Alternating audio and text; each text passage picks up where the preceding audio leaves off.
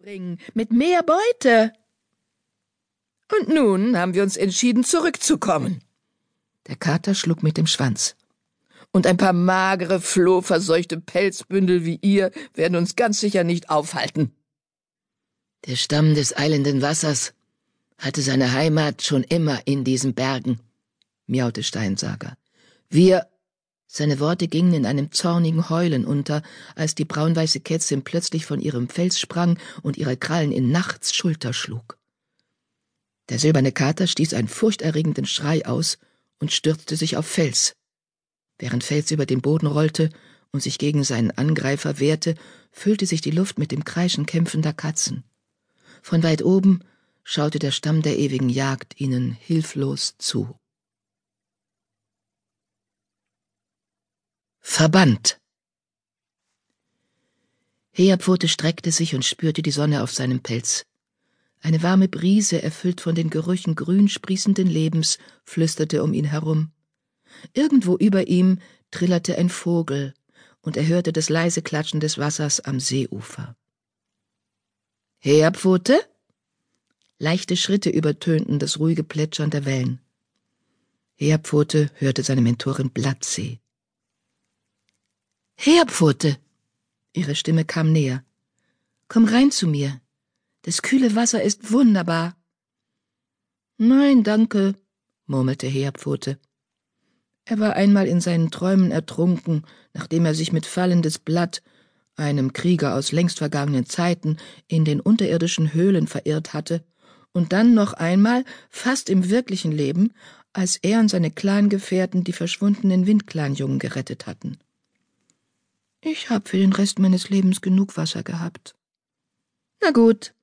Platzes Pfotenschritte zogen sich zurück. Heerpfote tappte das Ufer entlang.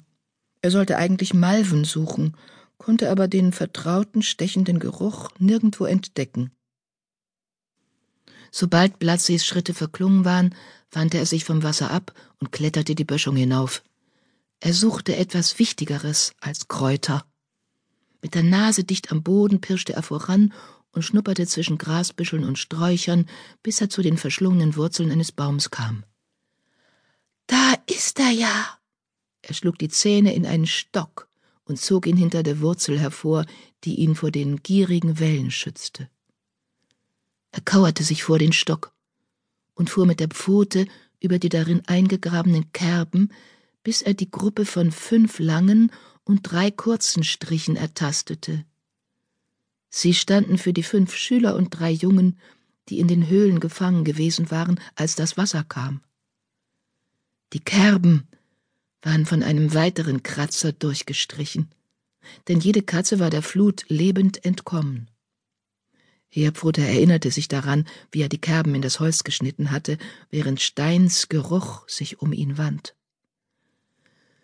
Fast war es, als hätte die kahle Pfote des alten Geistes ihm die Kralle geführt. Doch Heerpfote strich noch über eine weitere Kerbe, die einzige, die nicht von einem Kratzer durchkreuzt war. Fallendes Blatt. Ein Kater aus einer längst vergangenen Zeit, der ihnen geholfen hatte, wanderte immer noch alleine durch die Höhlengänge. Heerpfote schloss die Augen und lauschte. Fallendes Blatt? Stein? murmelte er. Wo seid ihr? Warum sprecht ihr nicht mehr mit mir? Keine Antwort. Heerpfote zog den Stock weiter hervor und rollte ihn die Böschung hinunter, bis das Seewasser über ihn schwappte. Er schnupperte überall an ihm.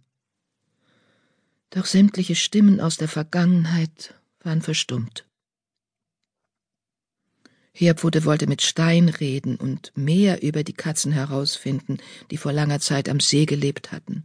Er wollte wissen, warum fallendes Blatt immer noch durch die Höhlen streifte, wo doch alle anderen Katzen von damals längst weitergezogen waren zu einem anderen Ort. Er war überzeugt, dass es dieselben Katzen waren, die er auch am Mondsee um sich herum spürte. Sie waren viel älter als die Clans, älter sogar als der Sternenclan welche Weisheiten sie ihm verraten könnten, und vielleicht könnten sie ihm sogar die Prophezeiung erklären. jene geheimnisvollen Worte, die er in